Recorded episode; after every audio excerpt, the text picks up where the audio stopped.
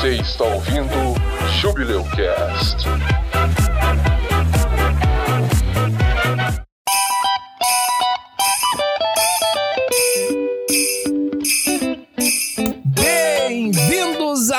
episódio do Jubileu Cast, o júbilo dos podcasts. E hoje, hoje temos a grandíssima e esperada retrospectiva Jubileu Cast 2020. Esse episódio vai ser focado inteiramente em trazer trechos dos episódios lançados em 2020 do Jubileu Cast. Então, prepare-se aí para relembrar todos os episódios aí que foram lançados durante esse ano aí que foi tão difícil e tão estressante para todo mundo, não só aqui no Brasil, mas no mundo inteiro. Hoje, como vocês podem ver, eu estou sozinho, estou by myself aqui.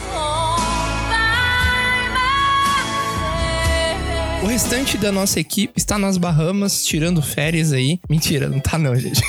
Eles estão em casa, estão seguros aí, estão descansando um pouco pra voltar a todo vapor ano que vem com mais episódios inesquecíveis do Jubileu Cast. Então hoje vamos ter essa retrospectiva dos episódios de 2020, com os trechinhos mais marcantes dos episódios do Jubileu Cast em 2020. Se durante esse episódio você ouvir algum trecho de algum episódio que você ainda não ouviu, ouça o episódio. Você vai gostar, eu te garanto. O que você vai descobrir aqui são milésimos e milésimos do conteúdo que os episódios do Jubileu Cast oferecem, beleza? E antes de começar o programa, eu também tenho que dar um recado a vocês que a Lei Aldir Blanc tá apoiando esse episódio. Quero agradecer muito à Fundação Cultural aqui de Uberaba, que auxiliou tanto a gente a conseguir esse apoio. Então, um abraço para vocês aqui da Fundação. Muito obrigado pela ajuda, vocês ajudaram demais, demais, demais. Espero que vocês gostem desse programa também. Então, prepare suas simpatias, desembrulhe sua nostalgia e comece a contagem regressiva, porque esse episódio vai terminar seu 2020 em grande estilo. Vamos lá!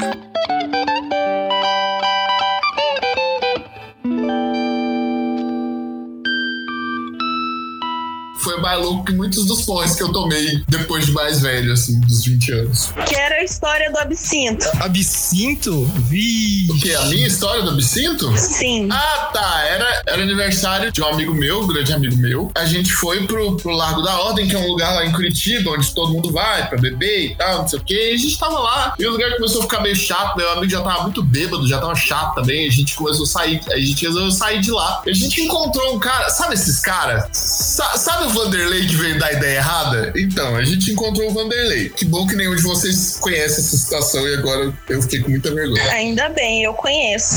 O foco é esse mesmo. Eu fiquei quietinho, eu entendi. Então, aí, vou chamar de Vanderlei agora. Ele falou: Cara, tem uma garrafa de absinto 80, na, não, absinto 94 na minha casa. Aí eu falei assim: O absinto é de 94? Não, doido, o absinto tem 94% de álcool. Aí eu falei: O quê? Pega a garrafa de álcool mesmo. Você é doido, cara. Não, porque eu não sei o que, trouxe de fora, não sei o que.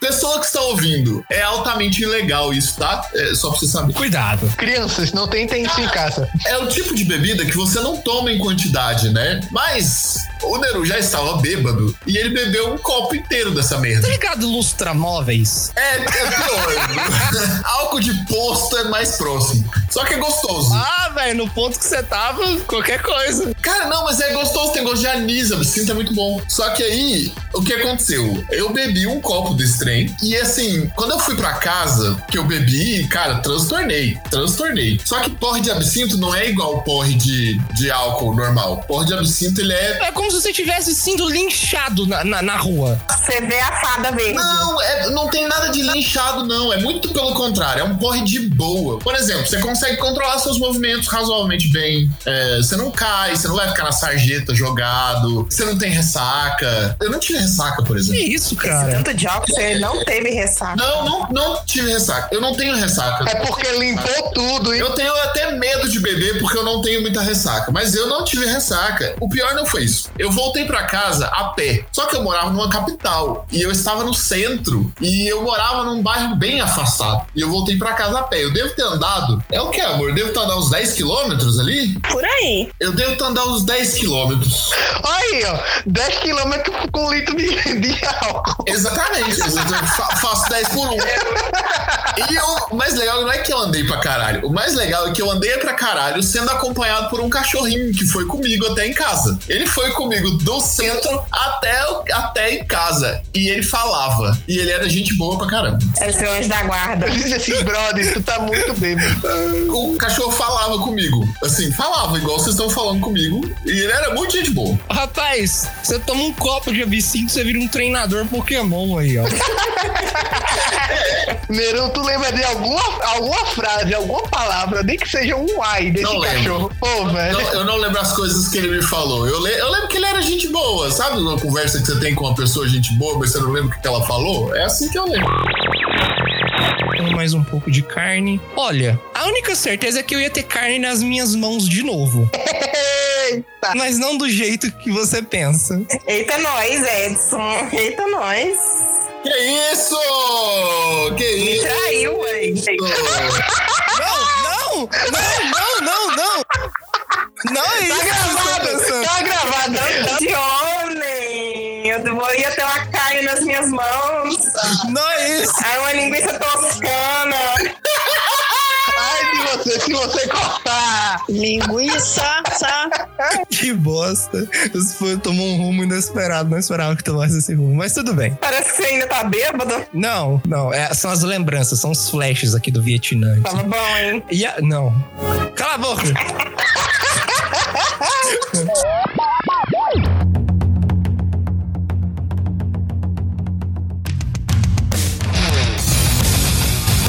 Aí, vilão. Foi você quem roubou aquela velhinha. Está na hora de pagar pelos seus crimes. Nossa, é ele mesmo. Ai, que calor. Sim, fui eu mesmo. E irei roubar muito mais. Ninguém pode me parar. Que isso? Olha esses ombros. Eu pararia por ele.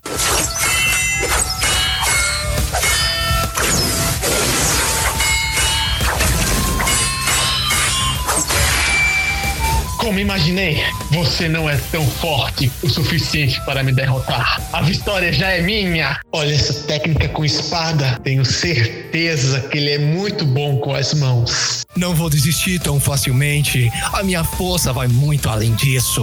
Eu ainda tenho uma técnica secreta na manga. Minha técnica secreta seria boa agora, mas o segredo na minha cueca grita mais alto.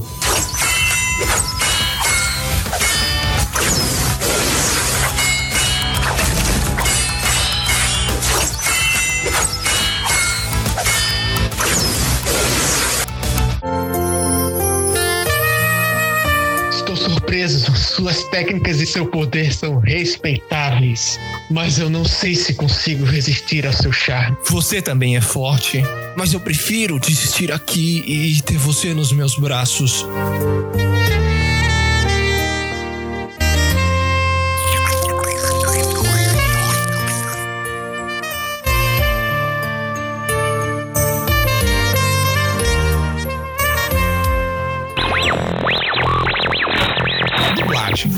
Gente que eu conheço não gosta, mas importância da dublagem pra vocês, galera? Bom, muita gente que você conhece talvez esteja numa bolha de pessoas que gostam de consumir certo tipo de conteúdo. Né? Uma pesquisa que a Netflix fez diz que 70% dos brasileiros preferem o conteúdo dublado. Isso é muito mais que a metade.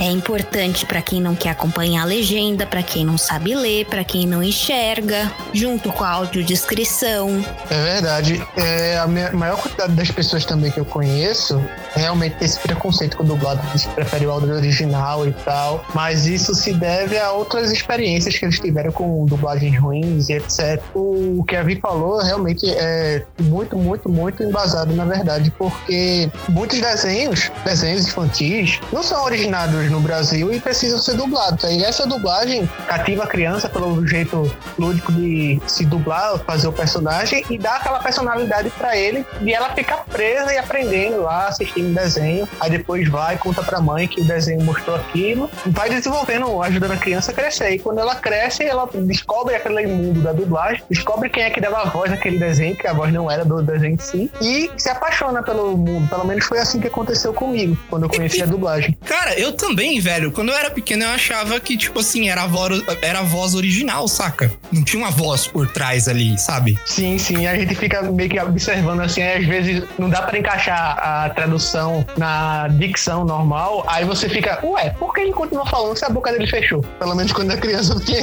eu tinha essa noção, tipo, ficava estranho. É, o, o sincronismo em alguns trabalhos são meio, meio esquisitos, né? Mas geralmente quando a gente é criança, a gente nem vê isso, né, velho? A gente fica. É, é. Eles chamam isso de labial, né, Vi? Uhum.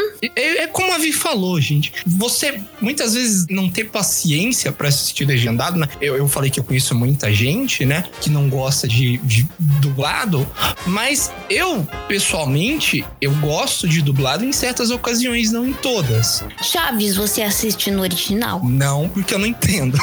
Não tem ninguém que eu, que eu conheço que assiste Chaves no original. Eu acho que não bateu ninguém curiosidade de assistir Chaves no original ou até mesmo Pica-Pau no original. Pica-pau você não escuta no original, o próprio Pernalonga você não escuta no original. Principalmente as dublagens mais antigas, onde não tinha o acesso à internet, não se escuta o original. Hoje, com acesso à internet, como as coisas demoram para chegar no Brasil, porque a gente tá sempre atrasado em relação a distribuidores, essas coisas, a gente pega a voz original. Mas, quando a gente não tinha acesso à internet antigamente, a gente só via o dublado. Então, o perfil do, do consumidor de dublagem mudou um pouquinho, sim. O que revolta no- em algumas pessoas que assistem legendado, preferem legendado e tal, é aquele famoso preconceitozinho básico, é que a galera diz que, ah, não, palavrões em inglês são palavrões em inglês e quando vem pro dublado, eles vêm como, ah, catapimbas, poxa vida, Olha aqui, seu bobão. As coisas não vão ficar assim entre nós. Tudo escolha do cliente. Eu amo dublar palavrão. Eu, fi- eu me sinto liberada, principalmente porque eu só faço criança. Então, quando eu falo palavrão, é porque a série tá assim num, num outro nível, num outro patamar. Então, eu me sinto liberada quando eu falo palavrão. Só que não é todo cliente que, que deixa fazer isso. a criança interior de- da vida chega assim, finalmente, adolescência, caralho. Não, eu, uma vez teve um puta que pariu que eu falei com voz de um- moleque de acho que de seis anos. Foi tão, tão delicioso. Aquela liberdade. Quero mais. Libertador. Eu fazer essa cena mais uma vez, só pra ter esse gostinho de fazer de novo Deixa isso. eu gravar de novo. Seria errado pedir pra, pra vir fazer essa voz, falar puta que pariu. Puta que pariu! Fantástico. Maria! Seu filho da puta! É, eu faço de memes, assim, exatamente porque é libertador fazer voz de criança falando muito palavrão. Um negócio legal pra definir é uma coisa que o, o Edson aí aprendeu nesse episódio, um pouquinho antes de começar a gravar, que Star Wars é uma Eita. space opera, não é? O que, que é uma space opera? É, cara, eu tava lendo aqui na, na nossa fonte de conhecimento da Matrix aqui, a Wikipédia, e é classificado como Space Opera. Eu fui ver, o que que é Space Opera, cara? Pessoal que é cinéfilo, que vai ouvir a gente, provavelmente vai morrer do coração na hora que eu falar isso. Mas, no geral, é. Space Opera é mais um- uma classificação genérica pra aventura que acontece no espaço. Agora você fala, ah, Alien é Space Opera? não, porque Space Opera são gêneros mais family friendly, sabe? É uma parada mais leve. É uma Isso. parada mais leve. Por exemplo, Gundam é classificado como Space Opera. Guardiões da Galáxia, eu acho. Guardiões da Galáxia pode ser uma Space Opera. Cowboy Bebop, apesar de ser um pouco mais pesado, também é uma Space Opera. Então, Space Opera é uma história de aventura no espaço. Ela não se preocupa com ciência. Ela não se preocupa se faz barulho ou não quando a nave explode.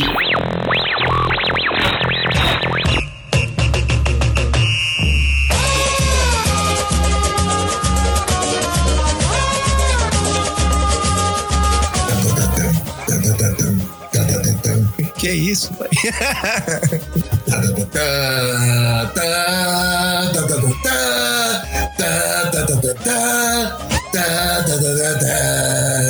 Você tá, tá, ligado que eu vou botar aquela musiquinha do samba, né? Do, do Star Wars lá no começo. Oi? Nossa, blasfêmia. A musiquinha de samba lá do. Não, do começo, vocês lembram? Que quando a gente jogava. Não, Nossa, não. Ué, não, ué, tem o. Vai pro começo, vai pro começo do episódio, sim. Fica aqui meu voto de repúdio. Ah, galera, não. Tem do Harry Potter também, mas fica pro outro episódio.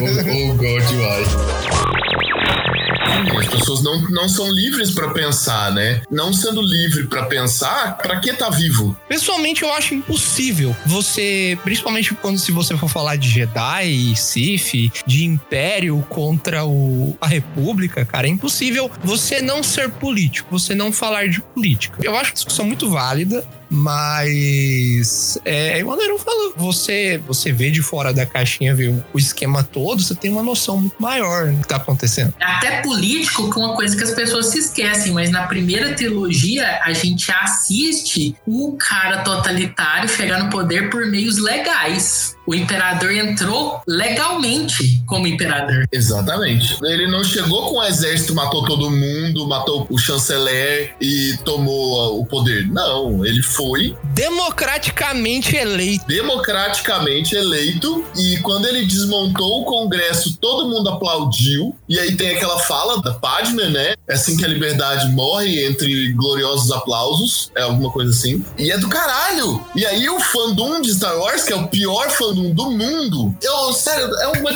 tinha, mano, me dá um ódio isso. Os caras os cara assistem o negócio, os caras gostam, os caras consomem o negócio, e os caras não entendem o que eles estão vendo, mano. Nossa, mano, eu tenho um. Nossa, nossa, mano, me dá. Nossa, eu vou me mutar aqui. Calma, calma. gente, vou beber uma água, peraí. Pressão, calma, pressão.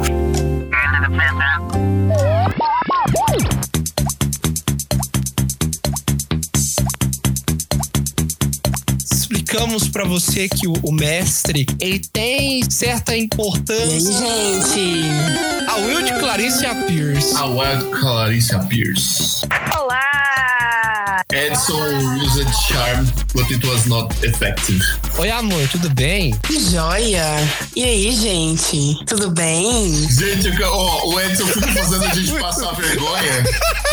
Mas eu quero contar um negócio que foi muito divertido da última vez que a gente jogou RPG, porque eu- a gente quase se mijou de rir, foi ótimo. Lembra quando você tava em casa, você tinha tipo 12 anos, tava em casa assistindo, sei lá, Dragon Ball, e daí sua mãe apontava no portão e você não tinha lavado a louça ainda? Vai se fuder.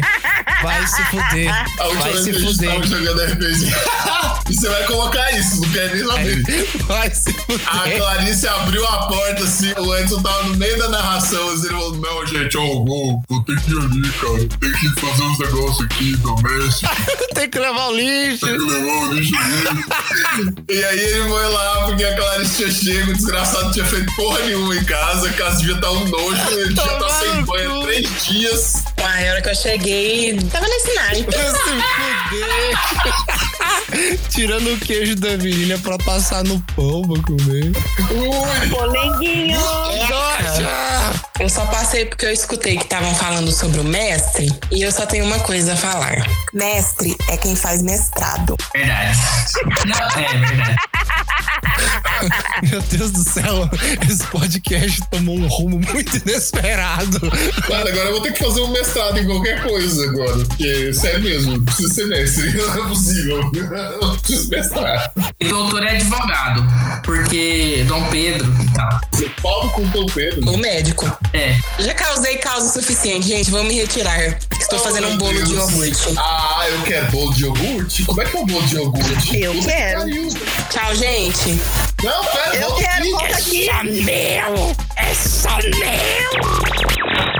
realmente cansativo o semestre. É muito massa fazer isso. Quando você vê os seus jogadores interagir com o mundo que você criou de uma forma que você nunca esperaria, é muito legal. É muito bacana mesmo. É um trabalho que é um pouco mais difícil do que o trabalho de jogar, mas ainda assim é um trabalho muito legal. Muito legal mesmo. É recompensador, cara. É muito gratificante você ser mestre, né? É, a gente disse no começo que você, se você não joga RPG ainda, né? E se você quer quer, como o Nero disse, jogar sempre e não ter problemas pra ter mesa, né? Você vai ter que mestrar, você vai ter que ser mestre. E não tem nada de errado nisso. Tem um pouco mais de trabalho? Sim, tem, não nego não, cara. Mestre tem mais trabalho sim, mas você fornecer um objetivo para as pessoas, os jogadores, né, para os personagens dos seus jogadores, e eles alcançarem aquele objetivo de uma maneira que você não planejou, que nada do que você planejou, nada deu certo, cara, isso não tem preço, porque é você e os seus jogadores construindo uma história. E isso é muito da hora, né, cara? E os dados também, né? Porque muita gente aí pode morrer no meio da campanha ou não, Os, né? os dados podem levar a sua campanha para caminhos totalmente doidos, assim.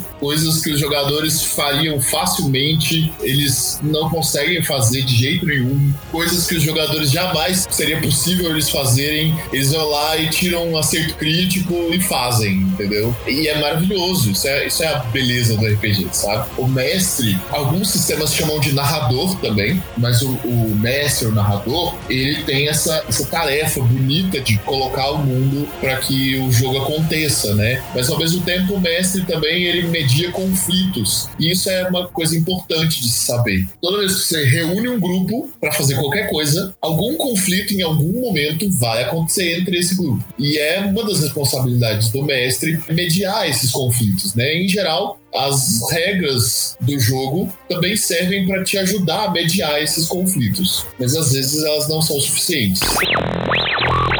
Isso é meio bosta, né, velho? É aquela desculpa, deixa eu fazer minha franquia aqui, tu faz a tua e cada um fica com a sua dinheiro. É tipo quando a gente quando comentou do universo expandido do Star Wars, né? Que outros autores escreviam e o George Lucas aceitava ou não. É mais ou menos assim. Só que o Andrei não, não considera eles canônicos, não. Esse que o Josias falou, das três irmãs, ela também é uma das formas da Baba Yaga. As três irmãs, mas também tem a ver com o- a mitologia grega, tá? É uma bagunça, é uma coxa de retalho inacreditável, o The Witcher. O Andrei ele é um escritor de fantasia, só que ele é um escritor de fantasia recente. Ele não é um desbravador da fantasia, né?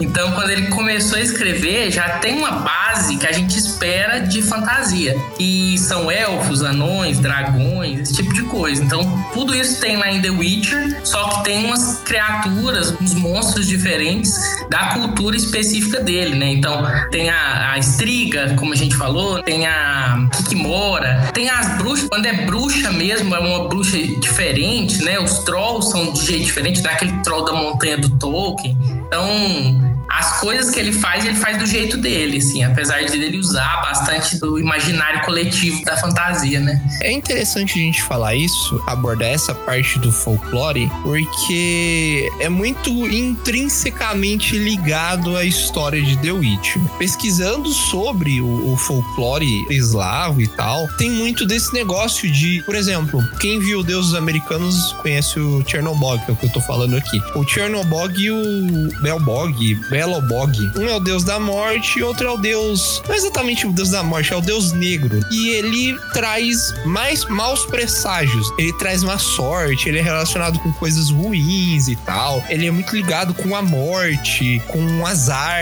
O Belobog, que é o deus branco, ele é o oposto do deus preto do Chernobog. Ele é ligado à sorte, à vida, à saúde, etc. Só que uma coisa que a gente vê, tanto em deuses americanos quanto no próprio folclore e no The Witcher também, é a dualidade que seres possuem. Por exemplo, o Chernobog não é porque ele é o deus preto que ele é traz azar, que Ele é necessariamente maligno, né? não é porque ele, ele parece subjetivamente mal que ele é realmente mal, sabe? O, o folclore russo, quando você lê sobre esses deuses e o, o polonês também, você vê falando que ambos os deuses, né, e todo mundo que conta essas histórias fala que nenhum pode deixar de existir, porque precisa, sempre que existe luz, existe trevas. E, e o The Witcher ele faz isso muito bem, tanto com o negócio lá do Lesser Evil, tanto que já era falar, ah, tudo é um, um mal só. Só que nem por ser monstro que o, o bicho é mal.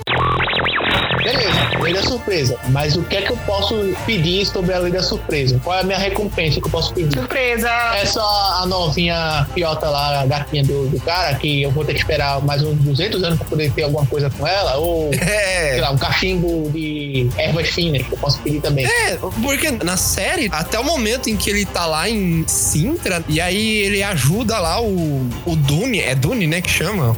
Espinhoso, espinhoso, O espinhoso. espinhoso lá, a- É o Sonic. É, o Sonic, a se defender lá contra os caras de Sintra e tal, porque a rainha quer matar ele, e aí ele se revela como o marido, a maldição é quebrada e tal, e aí, não, mas não tem como te recompensar, não, então, não sei o que pediu, então eu invoco a lei da surpresa. É uma diferença também da série pros livros, porque na série o Geralt nunca quer a lei da surpresa. Duas pessoas ofereceram pra ele a lei da surpresa, não, não, não, não. Ou então a primeira vez ele foi. Sempre dá merda, A né? primeira vez ele fez meio assim, ah, me dá a lei da surpresa aí. Mas na verdade, isso aí é um costume dos bruxos de pedir a lei da surpresa pra recrutar crianças, né? Então, eles fazem de propósito, tipo assim, ah, eu vou salvar a sua vida se você não tem como me pagar. Então você vai me dar a lei da surpresa. E aí, muitas vezes acontece de ser uma criança, né? Então, ai, quando é uma criança, a criança é deles. E aí eles pegam a criança e levam pra Kaer Morhen pra treinar como bruxo. Uma coisa que é interessante também é que é muito dito na série é sobre o destino.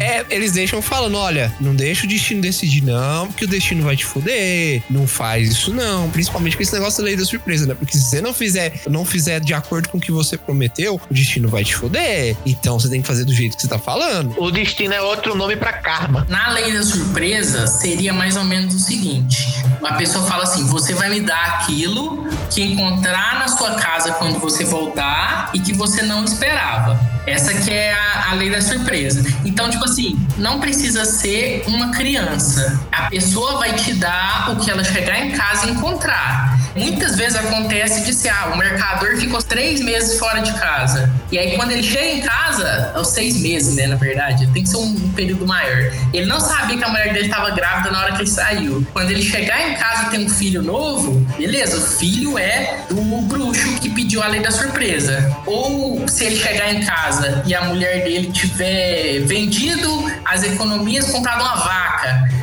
A vaca é do bruxo. Se ele chegar em casa e a cadelinha do mercador teve uma ninhada de cinco gatinhos, os cinco gatinhos são do bruxo. Então, Eita, é essa- isso. mas- Jaime. Cadela ter ninhada de gato, isso não é, isso não é normal, não. Gato não, cachorro! Isso não é Surprise! Isso seria uma surpresa, realmente. Sério, uma surpresa absurda, hein, velho?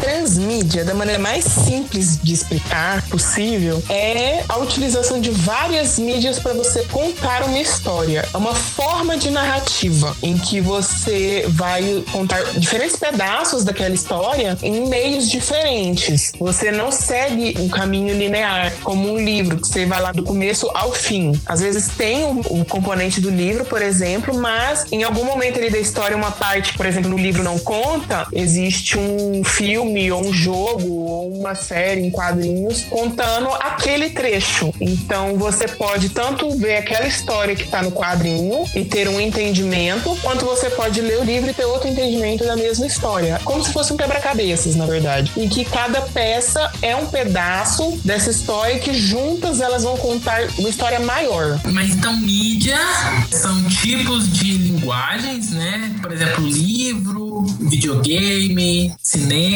esse tipo de coisa. E a transmídia é um conjunto de uso de várias linguagens dessas para contar uma mesma história. É isso? Isso. É bom a gente frisar que as histórias transmídia, né? Você já deve estar pensando em alguns exemplos aí, elas funcionam sozinhas. Você não precisa, por exemplo, assistir o filme para entender o que, que tá acontecendo no livro. Por que, que não chama de multimídia? Se é uma história que tá presente em várias mídias. É porque multimídia pressupõe uma história linear e uma história que ela tá ligada e que você precisa de uma mídia para entender a outra. E transmídia não. Na verdade, multimídias você entende como se você está contando uma história em várias mídias, mas é a mesma história. Ah! Você está usando uma história em várias plataformas, uma história, é a mesma história. É como se eu pegasse o conteúdo todo de um livro, aí fizesse um quadrinho exatamente igual. Ou então colocasse em vários CDs ou DVDs o mesmo conteúdo. A transmídia já são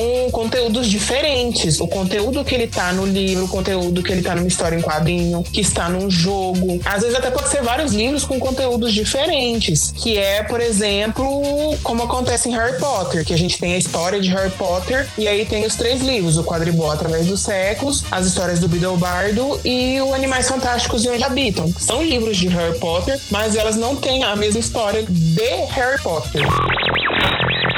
Bom, é assim quando todo mundo morre no final. tipo o coronavírus agora, essa baixa assim. O que é imortal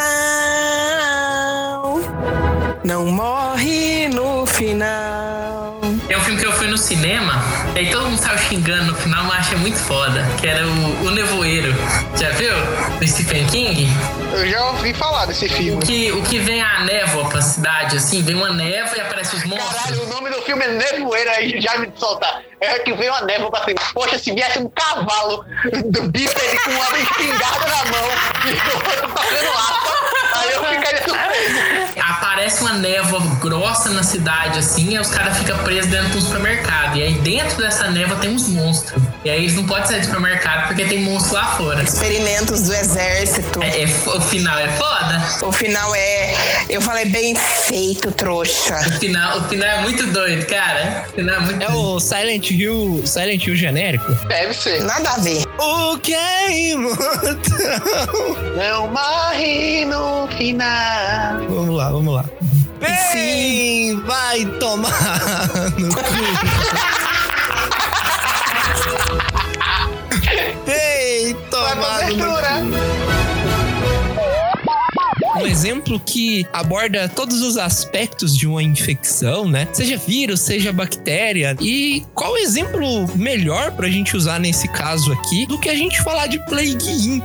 Plague Inc é um joguinho lançado há alguns anos. Ele não é um jogo muito velho, mas o Plague Inc ele simula uma pandemia. Você pode ter sua própria pandemia lá. Você desenvolve como você quer, quando você quer, aonde você quer começar. Vocês já jogaram? Eu já joguei, já zerei umas duas ou três vezes. No caso, você é o vírus ou a bactéria ou o fungo no jogo, né? Você que é o, a doença. É, seu objetivo, no caso, é matar a humanidade inteira. Pra isso, você vai desenvolvendo habilidades do vírus, do vírus, da bactéria, do que for que você estiver usando, né? O ideal no jogo é você dissipar silenciosamente e depois começar a desenvolver sintoma. É, é... Mais letal, assim, mais que dê na, É, na cara, assim- tipo falta de ar, tosse, afetar outros órgãos internos, etc. Corona curtiu. Aí tem a árvore de habilidades lá, árvore de sintomas, que você desenvolve até falência múltipla dos órgãos, desmaio, epilepsia é, e até morte. Quando você chega lá, as pessoas começam a morrer. né? E, e no, do momento em que descobrem a doença, o jogo ele começa a desenvolver uma cura, né? Nossa, é muito legal o jogo, porque todas as dificuldades do jogo são divididas em o que as pessoas fazem. Por exemplo, a dificuldade fácil, ninguém lava a mão, todo mundo toma tipo um banho por semana e não vão ao médico regularmente. Ah, isso é a China? Tá parecendo o Brasil. Não, no Brasil o pessoal ainda toma mais banho. Olha, olha, olha. Não fale pelo Brasil inteiro, porque tem canto que eu já fui, que eu já vi no Brasil, que a galera toma um banho por dia e olha lá. Que isso, velho? Ah, mas um por dia tá bom. Tem uma história que quando tá fazendo frio, só lava os pés, lava a mão e atrás da cabeça e tá show. Mas um por dia tá bom, não? Tem que tomar mais? Em teoria, você deveria tomar banho toda vez que você volta pra casa da rua. Ah, mas é, ué. Mas então, se você sair cinco vezes. Ah, mas que isso? Eu não saio cinco vezes da, de casa. Você tá louco? É, eu acho que se você, você saiu de manhã, voltou à noite, você toma um banho, tá bom, é. Então, é. O que eu faria antes da pandemia seria, tipo, se eu fosse no mercado, né? Não importa o mercado, não importa quanta gente tem no mercado. Se tivesse, tipo, à tarde ou de manhã, eu não, não chegaria, eu não tomaria banho. Hoje em dia, eu já chego e tomo banho, né? Sem comer o podrão da esquina, se você vê o cara fazendo e for analisar o que, que o cara tá fazendo ali, você, você não come, não, velho. Você já viu pesadelo na cozinha? Já vi. Você é vergonha da profissão! Você é a vergonha da profissão! Ai, virou meme do cara que desligava a geladeira. Mas tem uns outros também, é bravo, mano. Desliga o preço pela noite! Desliga o preço pela noite!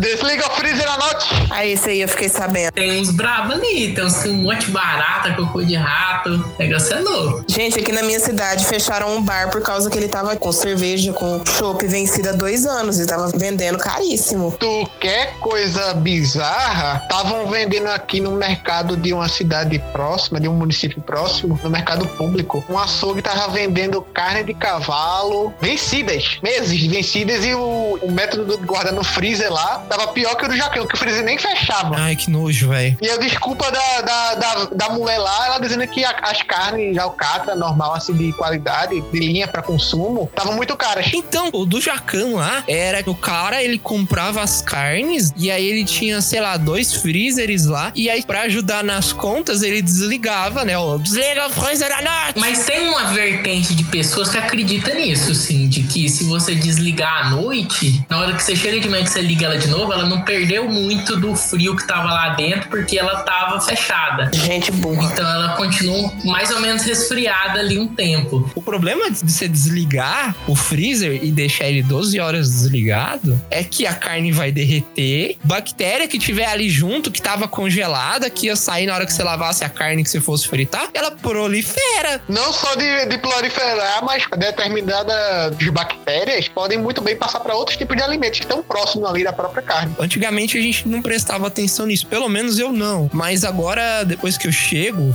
em casa, né? Como que você vai limpar carne que você compra no açougue? Você tem que confiar no açougue. Mas o resto das coisas do mercado, pelo menos que a gente traz, que a gente vai no mercado, a gente tem que limpar tudo, a gente higieniza tudo. A gente também. É, mas eu acho que coisa que vai no fogo, que fica muito tempo ali, e acho que não tem problema não. A regra deveria ser comer carne bem cozida, não comer carne mal passada. Exatamente. Principalmente de vaca e de porco, porque tem doenças que são transmitidas. Inclusive, história de terror, gente. É, já aconteceu de, numa festa da minha família, o meu irmão falou que identificou uns pedacinhos de uma solitária que tinha morrido, porque a carne, graças a Deus, a carne tava bem cozida. Mas ele achou um pedaço de solitária lá do porco. Caralho. Se fritar bem, não dá problema não. Se fritar bem, fica até crocante, né, Jaime? Mas inclusive eu lembro de ter comentários de que essa carne com solitária, ela deixa a carne mais macia. Então aí... É o tempero, chefe. Meu Deus. Frita ali, ó, mata tudo. Hum, veio até com temperinho a mais ali, um, um negocinho ali do solitário.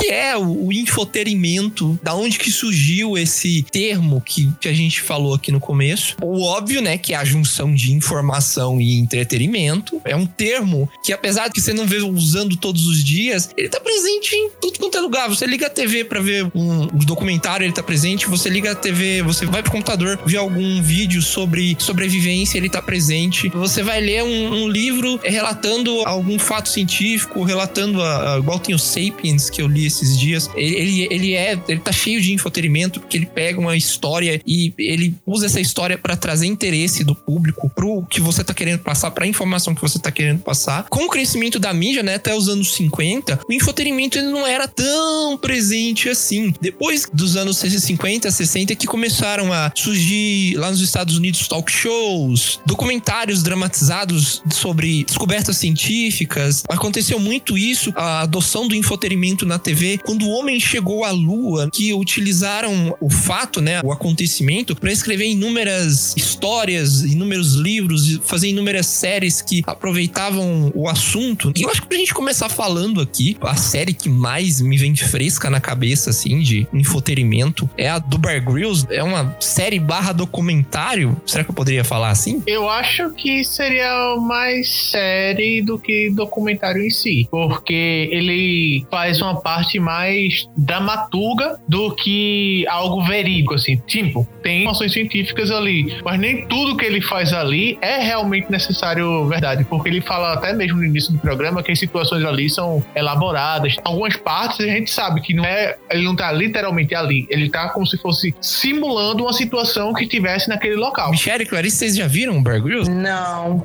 Eu também não vi. É aquele cara que come lesma, que nada no rio de roupa, depois mata uma cobra, tira, estripa ela todinha. É, credo. É, não vi mesmo não. Senão eu já tava chorando. Era famosa nos anos 2005, 2010, por aí, na Animal Planet. Mas é porque assim, pegava o Bear Grylls, ele é ex-militar, ele serviu não sei quanto tempo. Ó, Edson, só pra denunciar um pouquinho a idade da gente, o programa é de 2006, tá? É de 2006, cara. É de 2006, a gente é velho. Eu jurava que era um, um próximo. Eu não era nascido. O predador, o leão. Já faz dois dias que ele tá numa trilha. E aí ele encontra um. Um cervo, aí o cervo tá lá com a família. É, aí o cervo tá lá com a família. Aí, tipo, dá quase uma malinha pro servo sair, né? Dá um, um- sabe aquele chapéuzinho e a malinha de trabalho pro servo sair? O cervo maior sai. E aí o leão aproveita e vai e ataca. E aí bota uma música triste. Bota música de perseguição. Ele descobre que ele não é o Esteban, que ele é o, o filho do Esteban, que se chama Leon, que veio do futuro. E aí, o verdadeiro Esteban, ele é outro cara que fica andando aí pelo- pelos. É um vagabundo. Não, não, não. Ele é um agente secreto, na real. Ele literalmente é um agente secreto que está tentando impedir a construção de uma arma nuclear pelo. Carlos Pantaleão Camacho. E o Esteban, que era o Leon, na verdade, ele viu aquela visão da bomba explodindo porque era o futuro dele. Ele era um cara do futuro, então ele viu acontecer de verdade e ele voltou pro passado pra impedir que a bomba explodisse, não é isso? E no meio É. dessa pegação de todas as mulheres da novela, ele pegou a mãe dele em algum lugar. É, então, é, dá, dá, assim. É, Meu Deus. É porque lá no final dizem, atribuem algumas coisas que de início a gente pensou que era o o Leon mesmo e não o Esteban. Eles atribuem ao pai do, do Leon, né? Que é o Esteban real. A única diferença entre o resto dos Estebans, Adrianos e Dark Estebans é que eles têm um bigode, sabe? Um bigodinho de vagabundo. É, ele não é um bigode assim que você fala, nossa, que diferente, né? É um personagem completamente. Não, cara, o cabelo é o mesmo. Até ele anda sem camisa, velho. Eu tô dizendo, Marcos Pasquim, tinha lá no contrato. Você vai representar quatro a cinco personagens, todos eles sem camisa. Eu acho que era falta de dinheiro mesmo, o orçamento da novela tava apertado. Crepúsculo, velho, é a mesma história. Olha, olha Crepúsculo copiando Beijo do Vampiro na cara dura. Foi, foi inspirado, foi inspirado. Não, mas a Hollywood é assim, né? Tá sempre copiando as produções brasileiras. Os trabalhos da, da Globo. Mas eu lembro que tinha essa menina que falava na barriga da Cláudia Raia lá, aí já nascia grande, não era criança. Crepúsculo. Ela crescia rápido, assim, ela, tipo Crepúsculo. Ah, ela já saiu da barriga. Oi, mamãe, tchau. Aí voltava grande. Sumiu, ela, sei lá o que, que aconteceu. Tipo, mas foi um trem muito bizarro. Porque essa novela começa a ficar muito doida, porque parece que era pra ela acabar antes. Ela começa a ficar muito louca no final. Tremendo. É, mas o negócio é que eu acho que começou a fazer muito sucesso, sabe? Porque era uma novela relativamente simples, não era um, um Kubanacan. Não, mas a audiência dessa novela não é super boa, não. Ela é mais ou menos, assim. Acho que a audiência média de Kubanacan era melhor do que a de Beijo do Vampiro. Não, doido, eu tinha o CD, mano. Meu Deus. Melhor argumento. É novela pra criança que passava sete horas. O pessoal não assistia muito, não. É porque a gente gostava. Criança dos anos 90, né? Porque Kubanacan, Beijo do Vampiro, não tem nada de criança. Não, tinha. Era um, o beijo do vampiro era mais de criança. Kubanacan, não, gente. Não. Tinha umas partes com a Cláudia Raia lá, que ela escravizava o personagem do Alexandre Borges. 50 tons de cinza? Nesse naipe. Nossa, é um trem muito bizarro. Ah, eu não lembro disso, não. Eu acho que eu apaguei. Essas coisas, porque essas coisas acontecem em novela brasileira desde sempre. Mas, tipo assim, não era mostrado, assim, não era explícito. Igual o Kubanacan, por exemplo. Kubanacan É. tinha violência, tinha sexo, tinha umas paradas muito mais loucas. Tipo a Xuxa cantando as músicas lá de, de, de pegar o pau, de Não, não, pau, sei lá o não. quê. Esse episódio aqui. Family friendly, family friendly. Cara, a gente começou falando de Kubanacan, não tem nada de family friendly aqui.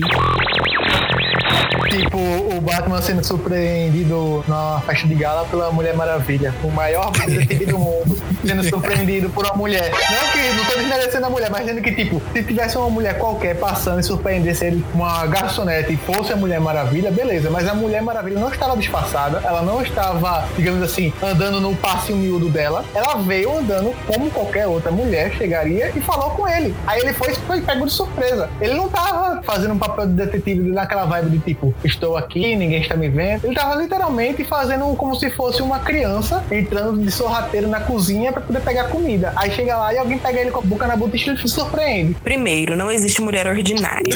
Sim. Toda mulher é maravilhosa. Segundo, a Mulher Maravilha, ela é maravilhosa. O Batman se surpreendeu porque ele acha que ele é o pica das galáxias. Então ele se acha no direito de julgar o Superman, acha que, ah, eu tenho que parar ele porque só eu posso parar ele. Inclusive, ele pega e vira pra Mulher Maravilha lá, ah, eu conheço mulheres do seu tipo. É esquisito, porque o Zack Snyder ele criou um universo que tudo era científico, tudo era realista. O S no peito do Superman não era super, era, era esperança. Cientista. É cientista, gente. O que esse S significa?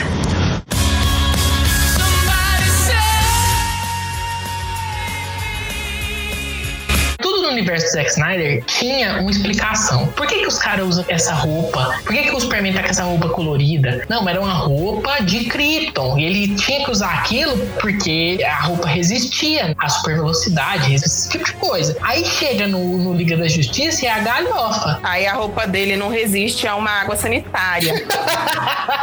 No Liga da Justiça, tudo é pela galhofa. Aí, aquele universo realista que ele tinha criado, que explicava tudo, no Liga da Justiça foi jogado fora. É o super-herói pelo super-herói. Eu acho que Liga da Justiça não é de todo ruim. Se o universo fosse daquele jeito desde o começo, acho que não teria tanta crítica quanto teve. Mas foi uma mudança muito abrupta, assim. Do cinza, do preto e branco do Zack Snyder, do nada virou Teletubbies, virou arco-íris. Chamada de Tokyo Paku. E também no mesmo ano, ele criou a Shoujo Sekai, que é a primeira revista para mulheres, meninas jovens, que era a versão feminina comparada a Shonen Sekai, né? Só um adendo aqui, a gente fala de shonen ser pra meninos jovens, shoujo pra ser meninas jovens, mas nada impede que você ser menino e gostar de shoujo e você menino e gostar de shonen. Não, menino usa azul e gosta de shoujo e menino usa rosa e gosta de. Como é que é? Contrário. Não, não, tá certo, tá certo. Não, nada a ver, irmão. Não, ele bugou tudo aí. pois é. Menino gosta de show, shonen e menina gosta de shoujo e de rosa.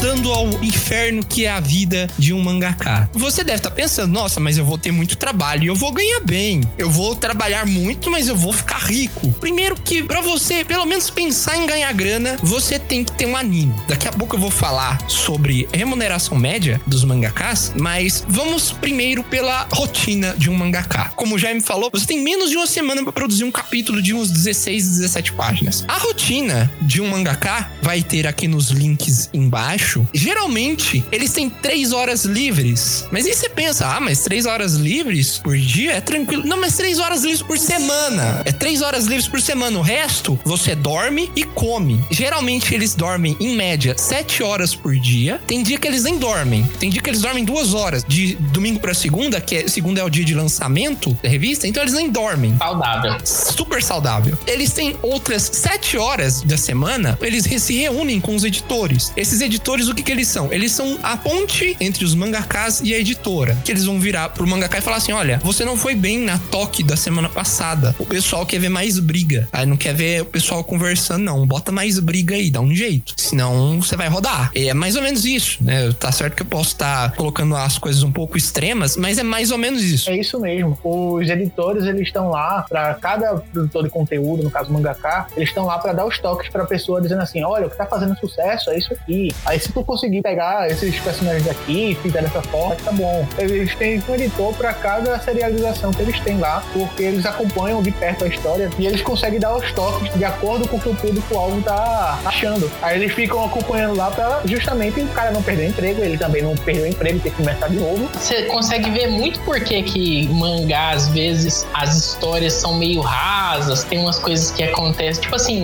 o geral da história é super interessante, tem várias ideias muito boas, mas o desenvolvimento muitas vezes é muito fraco. Você consegue muito ver isso por causa desse tempo mínimo que os caras têm para fazer o negócio. Como é que o cara vai desenvolver uma história super complexa, super desenvolvida em poucos dias? Isso é foda. Sete dias por semana. Lembre-se do que eu falei, eles têm três horas por semana livre. E sabe onde eles vão nessas três horas por semana? Eles vão fazer um passeio naquela floresta do suicídio lá. É. É por isso que eles ficam ricos. Não tem tempo de gastar dinheiro. Que dirá, viver rico?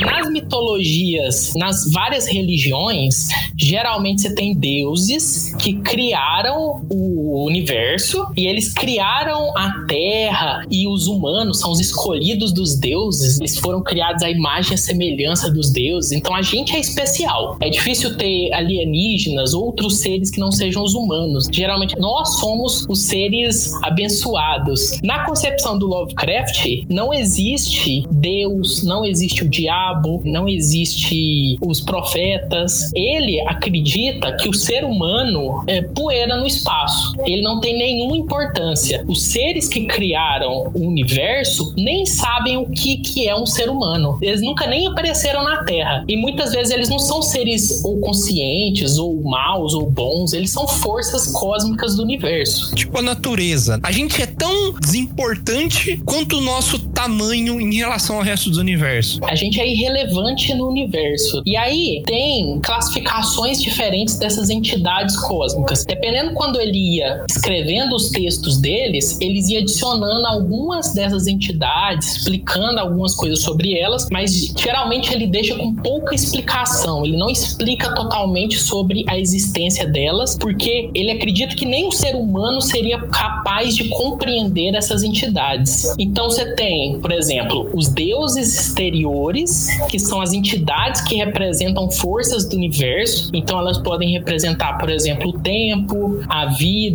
ou o caos, e elas conseguem modificar essas leis do universo, né? Elas são infinitamente poderosas e muitas delas nem sabem da existência, como a gente falou, dos seres humanos. Alguns, inclusive, nem têm consciência racional. E você tem também os grandes antigos. E aí os grandes antigos são mais presentes na Terra e na mitologia, porque eles são seres individuais que eles estão dormindo, eles estão numa prisão, hibernando por causa de alguma coisa que aconteceu no passado, diz que pode ter sido um alinhamento planetário. Vários deles estão na Terra, o que é preocupante. A prisão deles, essa prisão hibernativa, eles querem se libertar dela e eles influenciam a mente dos humanos através dos sonhos. Então, as pessoas criam cultos a partir da figura deles, sem saber mesmo como que é o bicho. Tipo assim, é um deus antigo tá dormindo, a gente tem vislumbres sobre ele e a gente quer despertar ele porque ele exerce uma influência sobre a mente das pessoas. E só que despertar essas criaturas que são muito poderosas, provavelmente vai levar ao fim do mundo. Ele trabalha muito com medo do desconhecido, igual a gente falou. O desconhecido, o medo de ser irrelevante, de você não ser o personagem principal do seu anime, ele é um medo quase inerente ao ser humano. O autor, em uma das entrevistas que ele deu, ele explicou que ele escolheu o terror como a sua forma de narrar, o seu gênero de narrativa, porque o medo é a emoção mais profunda e intensa e que mais exerce influência na personalidade humana. O próprio gênero que ele usa, o terror cósmico, a gente falou que ele é racista e tal, ele invoca esse medo do desconhecido. O racismo, racismo entre muitas aspas, de nós humanos contra outras raças, né? Porque imagina que o mundo tem seres que podem acordar e matar todo mundo a qualquer momento.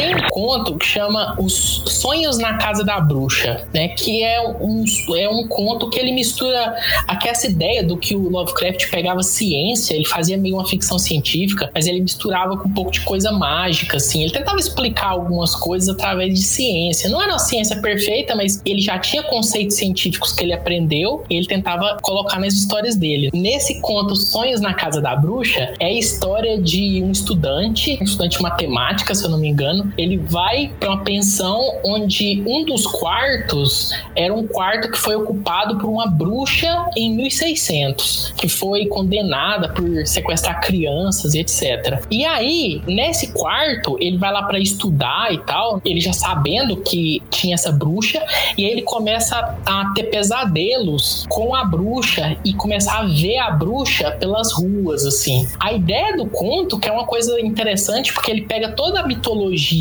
de bruxa e ele começa a linkar com ciência. A bruxa, ela consegue viajar entre dimensões, entre lugares, e ela faz isso através de ângulos específicos que existem no mundo. Então, por exemplo, no quarto tem um ângulo específico que ela consegue atravessar como se fosse um portal. Isso é um negócio muito doido, né? Um ângulo no universo que pode servir como um portal. Na época deveria ser recente, né? A teoria da relatividade. E o Lovecraft tenta trazer isso de um jeito extremamente bizarro, né? Porque a casa em questão, na história, é, é dito que a casa é de tempos na época da caça às bruxas. Essa questão dos ângulos, que seriam os portais dela, é tão interessante que ele até mesmo descreve no conto que o quarto, que era no sótão, feito de ângulos esquisitos para um quarto em si. Ele não era, digamos assim, um quarto que a gente costuma. Ah, quatro paredes, a distância é igual, não. É um quarto onde os ângulos são totalmente diferentes uns dos outros. É ângulos não euclidianos, né? O que, que é ângulos não euclidianos? O que, que é ângulos não euclidianos? É alguma coisa com Euclides da Cunha, provavelmente.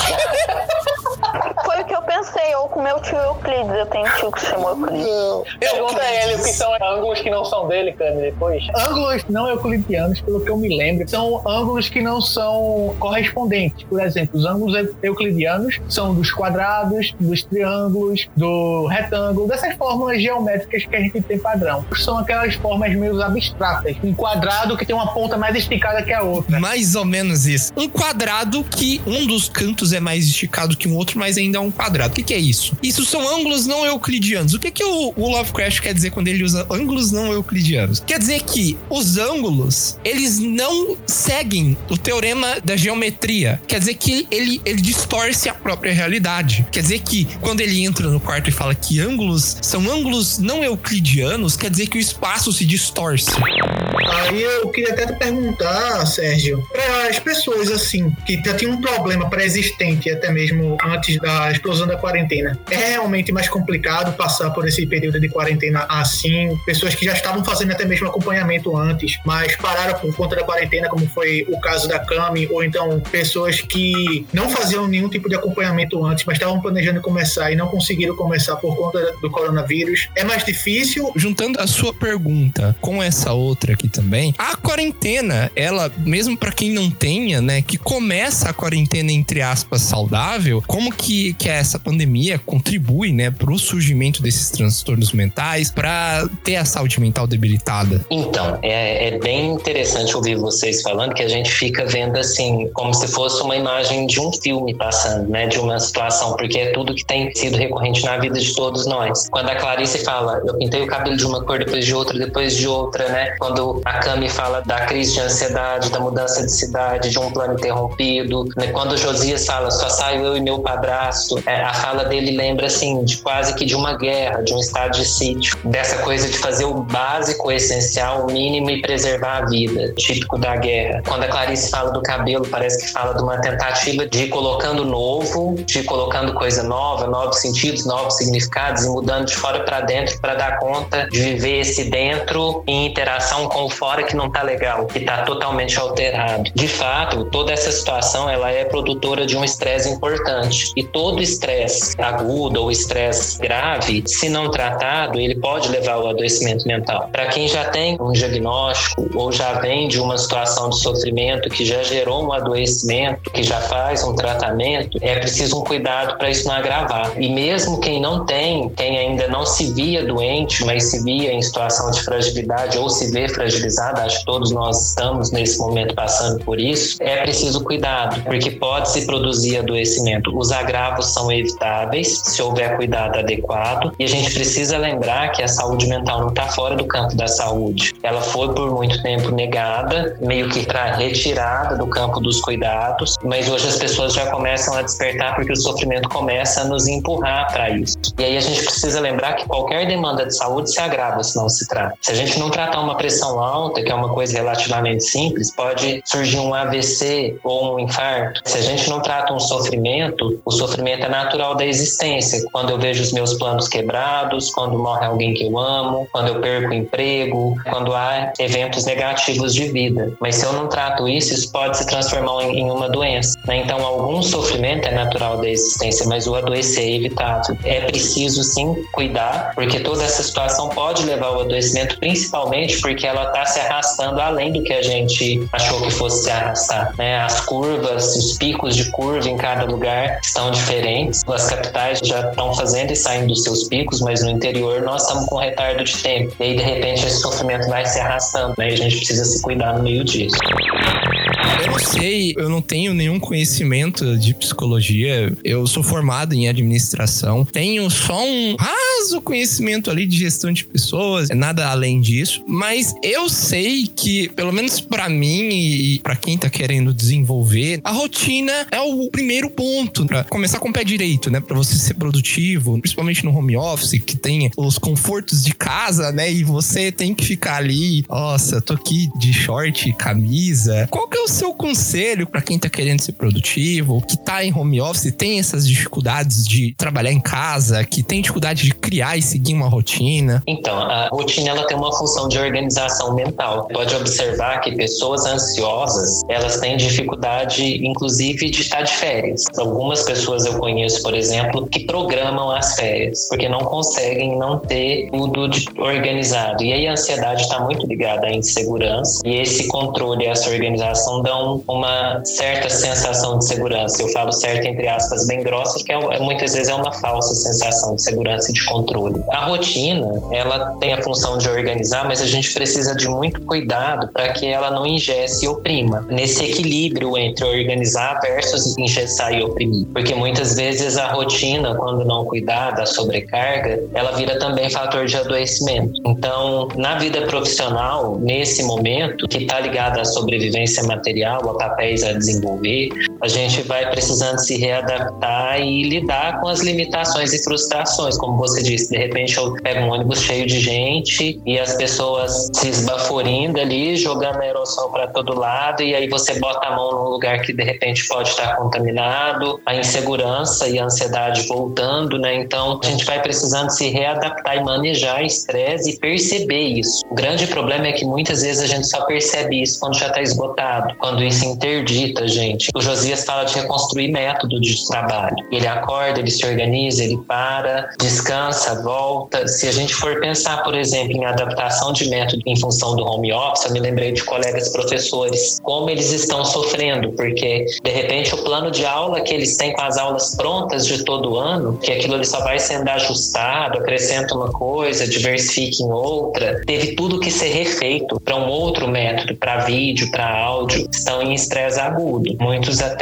já em esgotamento e beirando a depressão. Então a gente precisa perceber esses fatores e organizar a rotina também com fatores de cuidado e de prazer. É tudo que gera sensação de bem-estar produz saúde mental. E a gente não pode virar tarefeiro, simplesmente estar cumpridor de tarefa e de agenda. Precisa quebrar ritmos que sejam adoecedores e diversificar a vida e tentar colocar elementos de vida naquilo que a gente faz. Embora o home office traga uma primeira ideia de conforto, conhecer o nosso próprio funcionamento para ir organizando e adaptando.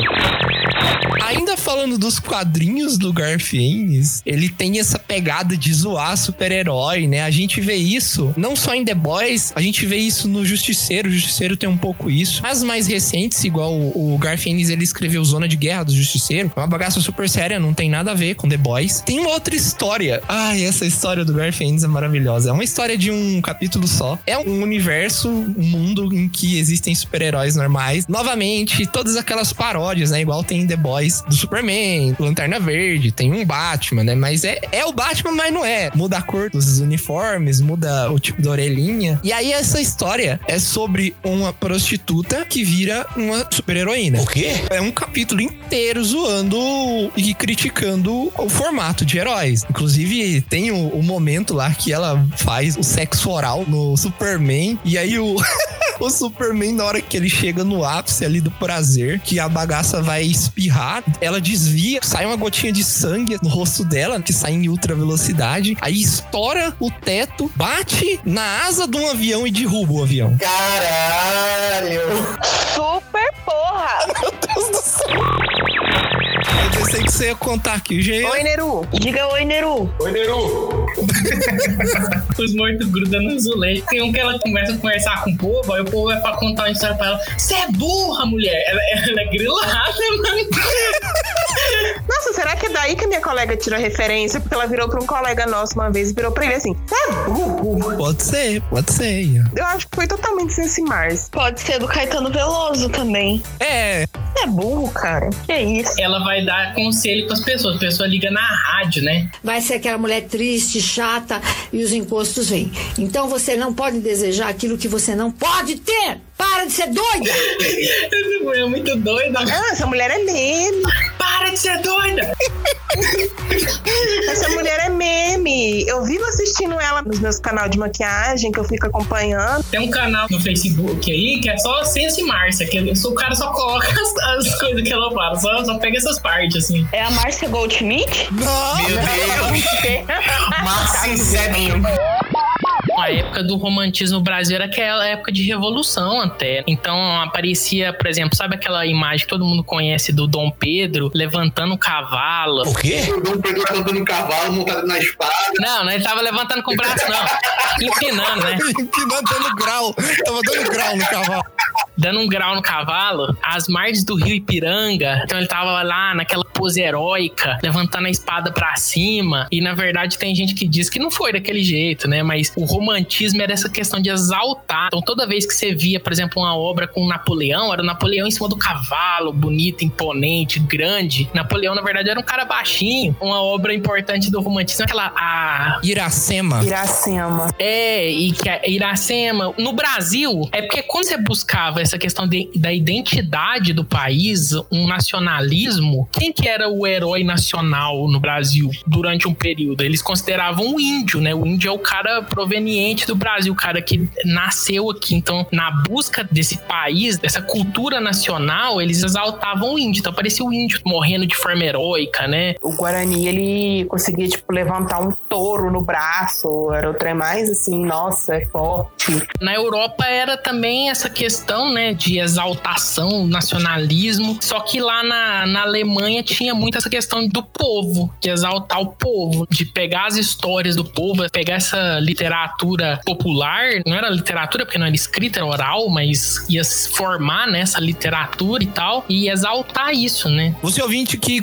como eu, até alguns dias atrás, achava que romantismo era Olha nos meus olhos, eu te amo. Não me solte nunca mais. Não é, não é isso. Romantismo é literalmente você romantizar uma história. Torná-la uma história fantástica, né? Igual já me falou, exaltar a história. Aumenta um ponto ali, deixa um negócio ali mais, mais bonito, né? Passa um paninho ali, deixa mais rebuscado. É isso que é o romance. O romance tá certo que hoje o romance que a gente conhece tem uma conotação de paixão, de amor. Por exemplo, os livros do Dan Brown, eles são um romance, mas no termo geral de que é uma história, uma ficção fantástica, né? Não fantástica de, oh meu Deus, que absurdo de legal, né? Mas fantástica de ficção mesmo. Nota do editor. Até a palavra romance origina de romans, que por sua vez vem do latim, de românicos. Outra hipótese que é, parece mais convincente aponta que a palavra veio de romanice, que costumava ser usado para designar qualquer obra escrita em romanço, que é uma língua falada nos territórios conquistados pelos romanos, que na época já era bem distante do que o latim era, então ele já tinha se desenvolvido mais como idioma.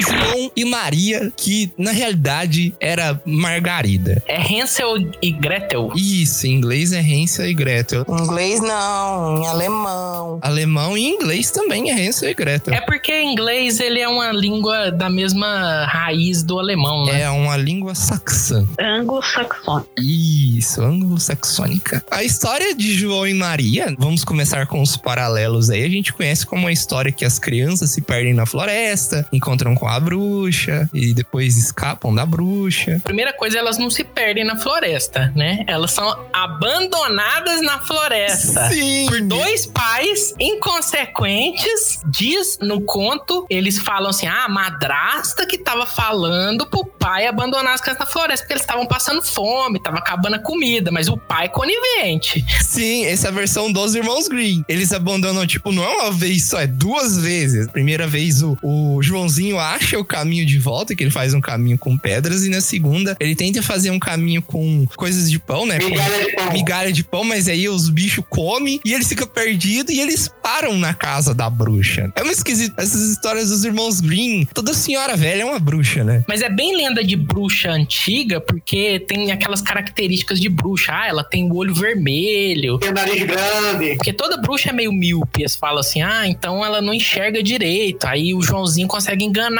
ela. Tá explicado, por isso que eu sou cegueta. Eu, eu também. A vida imita a arte. Assim, a gente começa a ver esses aspectos mais adultos nas histórias quando a gente começa a falar de abandono de criança. A gente vê na história que a gente conhece. O fato deles serem subnutridos e disso ficar muito claro na história dos pais abandonarem as crianças na floresta porque eles não têm o que comer. Aí eles preferem abandonar as crianças na floresta do que ter que dividir comida com eles, entendeu? Isso é um dilema moral que não é, não é visto. O canibalismo ainda é visto. É claro que a bruxa quer comer as crianças. Tem a cena lá descrevendo na hora que os dois irmãos vão escapar, né? Depois de ficar meses em cativeiro, eles conseguem enganar a bruxa e empurram a bruxa pra dentro do forno e eles saem enquanto a bruxa tá gritando, morrendo queimada. Porque bruxa só morre queimada. É, pô, na igreja, né? Mas é interessante isso falar que a bruxa morre queimada, porque a história também tem muito de religião. O Joãozinho fica toda hora falando assim pra Maria: Não, não se preocupa, que Deus vai salvar a gente. Então tem muito de religião ali também. E a, e a quem empurra a bruxa pra dentro do forno é a Maria, né? Margarida, Maria. Margarida. Maria Margarida. Tem moral essa história? Não abandone seus filhos. E o pai fica de boa, assim, faz, todo mundo fica feliz. Ah, o pai queria que as crianças voltassem. Ah, mas ele só re- recebeu de volta de novo e ficou feliz porque eles trouxeram dinheiro que era da bruxa e a madraça morreu, então de boa. Moral da história: não abandone seus filhos porque eles são investimento. Pode ser. Exato. Cara, tem, um- pelos comentários do Edson, já, eu tô achando que eu sou mais velho que ele em questão de games, porque meu primeiro contato foi o GTA 1 e depois eu, eu cheguei a, a jogar, barra ter também, o Vice City. O Edson é netflipero. O Edson tem 22 anos aí. Tá doido, mano.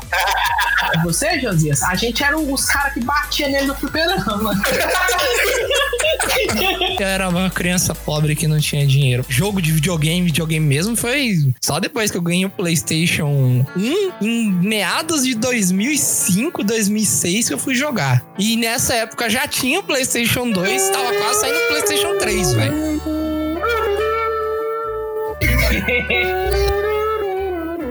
Eu era uma criança pobre, mas hoje em dia. Continua sem videogame. né, mas agora eu não preciso. Agora eu tenho o PC, hoje todo jogo eu rodo no PC. PC Master Race agora? É, agora temos aqui. Agora ele tem uma torrente de jogos, uma torrente. Josias, Josias. eu vou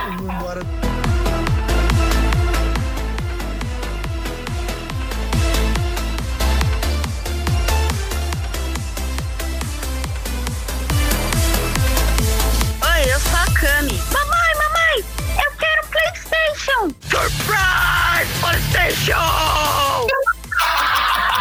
Flashes do Vietnã aqui, flashes de memórias ruins aqui. Triste, triste, triste. Triste. Meu nome é Jaime e se você fizer o Konami Code nesse episódio, você desbloqueia o Jubileu Cast secreto. Aqui é o Edson e cima, cima, baixo, baixo, esquerda, direita, esquerda, direita, BA. O quê? Ah, mas aí você contou qual que é o.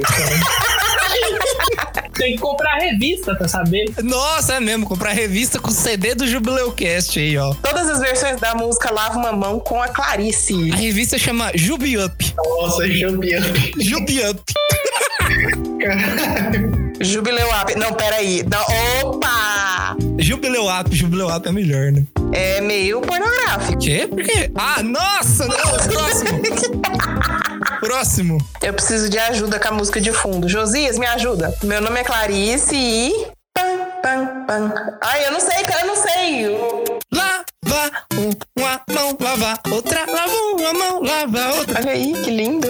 Lá, lá, lá, uma mão, lava outra mão, lava uma mão. Com muita água e sabão, senão. Já errou. Game over. Já errou. Na hora que ela começa a errar na letra, eu vou colocar o barulhinho do Mario morrendo. E aí, galera, eu sou o Josias e se você não ouvir esse episódio, vai ter game over pra você. Credo, que ameaça. Ameaçando o ouvinte. Né, tá, tá igual o episódio lá do Pokémon falando que tem que pegar a corona. que tem que pegar o quê, Josias? O cara que é honrado não vai esperar a cura. Mas você vai desconfiar do Gus Fring? Pô, aí é foda, né? aí ele falou assim pra ela assim: Olha, te dou um balde de frango frito por esse sabre. Ela falou, beleza. Muito bom. Eu pensaria seriamente em aceitar. Ele abriu um Los Polos Hermanos, só que ele envenenou todas as galinhas lá. Os frango. Aí matou todo mundo de Mandalor. Ele desligou o freezer à noite. Desliga o freezer à noite? Com um líquidozinho azul assim de molho especial do lado. Nossa, ficou todo mundo louco, todo mundo virou cracudo.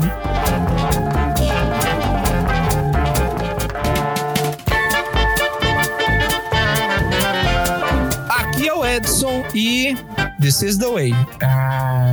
Oi, eu sou o Josias e você vai ouvir esse episódio todinho e tenho dito. E fez a mãozinha assim do, do, do Jedi. É, falei rápido que eu fiquei com medo do Jaime roubar. Eu também. Oi, eu sou a Cami e eu vou assistir Mandalorian, gente. Um dia eu vou. Assim que sair na Netflix. Não vai sair na Netflix. Vai sair na Disney Plus. É do, do Disney Plus. E aí tem que assinar mais 500 reais. Tem que vender o rim pra poder assinar. Ou conversar com o Edson. Não, não, que isso, gente. Eu não sei de nada, não. Não, ninguém vende nada aqui, não. Ninguém é traficante, não. Ninguém comanda quadrilha de nada aqui, não. Aham. Aqui não. é traficante, não. Aqui não é traficante, não. Engade Leviosa. Oh, Leviosa. It's Leviosa. Ah, Leviosa. Stop. Meu nome é Clarice e mais uma vez vamos lá. Lava, lava uma mão, lava outra mão,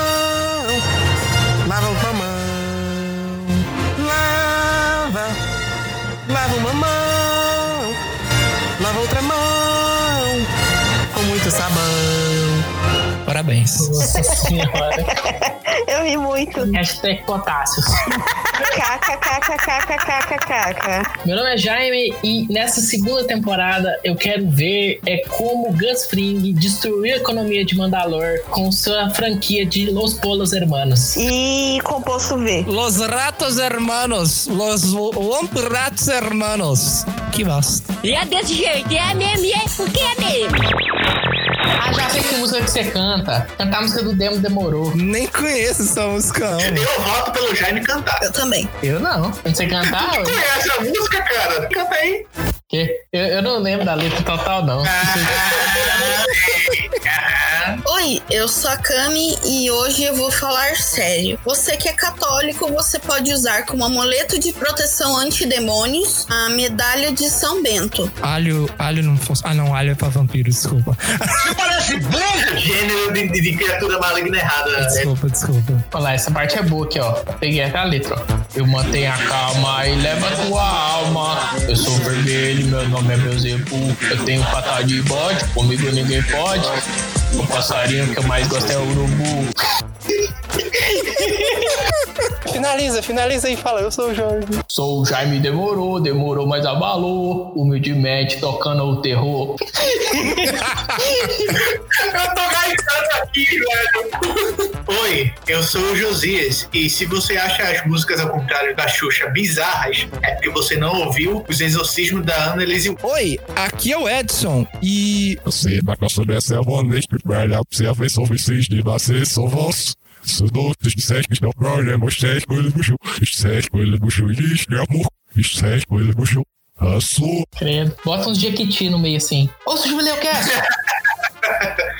Este podcast é contraindicado em caso de suspeita. Eita, peraí, que eu gaguejei. Este podcast é contraindicado em caso de suspeita de possessão. É, você me beijou também, fala de novo. Deixa eu deixar agora mais fixo aqui. Pronto, agora vai. Este podcast é contraindicado em caso de suspeita. Josias! Eu falei certo naquela hora que não tava gravando. Tá gravando agora, não tá querendo sair. Isso é o demônio. Este podcast é contraindicado em caso de suspeita de possessão. Caso os sintomas permaneçam, procure seu padre. Caso os sintomas permaneçam, procure o líder da sua religião. Se você não tiver religião, você se fodeu. Não me diga. Ou procure a Camila e o Neru. Serve também. Vocês realizam exorcismos? A gente faz, já fez uns banimentos por aí, funcionou. Se caso persistirem os sintomas, procure seu exorcista de plantão no número 911. Não, não sei. 666, 666. Não, não, o exorcista não vai ser 666. tá ligando pro Satanás, cara.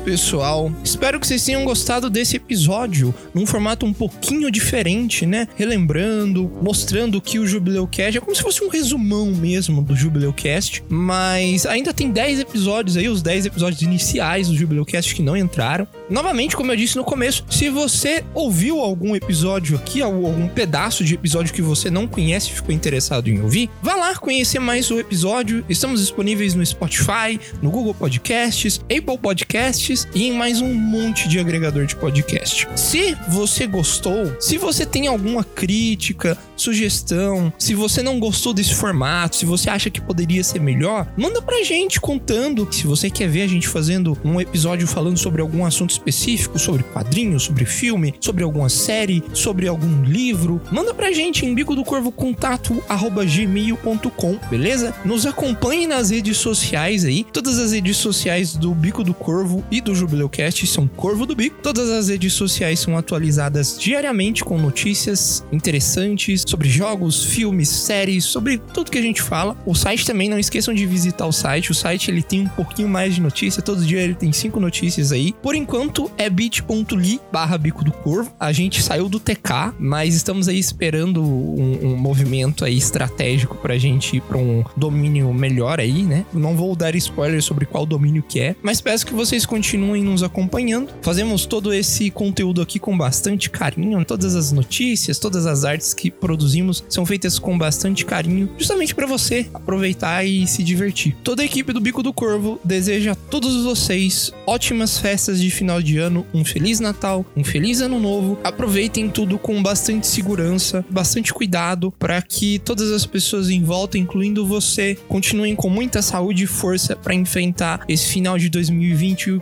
começo de 2021. Tamo junto, um grande abraço, até ano que vem. Tchau!